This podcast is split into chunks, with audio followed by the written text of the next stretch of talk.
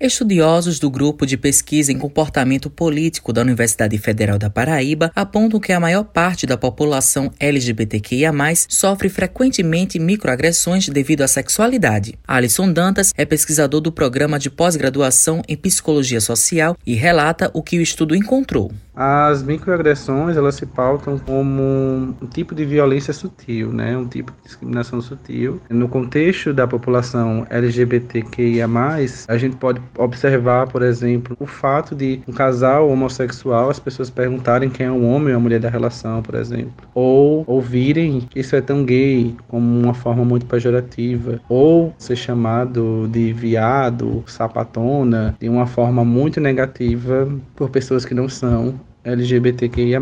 O perfil da microagressão é baseado muito mais nesses comportamentos sutis, relacionado a uma forma de você expressar um preconceito, uma discriminação, sem necessariamente estar sendo discriminatório aos olhos da sociedade. O pesquisador destaca o que acontece com as pessoas LGBTQIA+, que sofrem microagressões. No estudo a gente verificou que o fato das pessoas vivenciarem microagressões acarretava um déficit na saúde mental, de forma que as pessoas sentiam menos autoestima e mais estresse. E a gente pode utilizar para pensar em determinadas políticas públicas de enfrentamento ou de reforço à identidade identidade da população LGBTQIA+.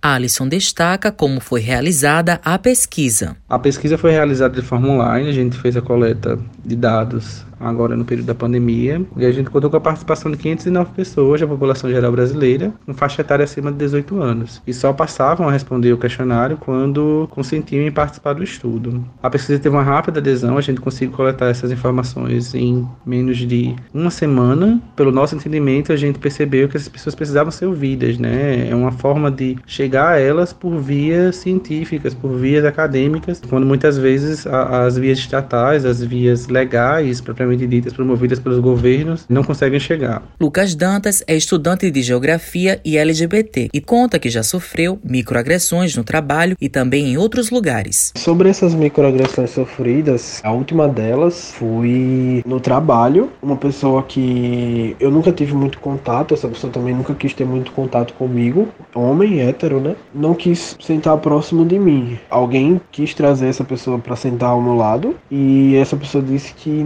não se sentia confortável de estar ali do meu lado, né?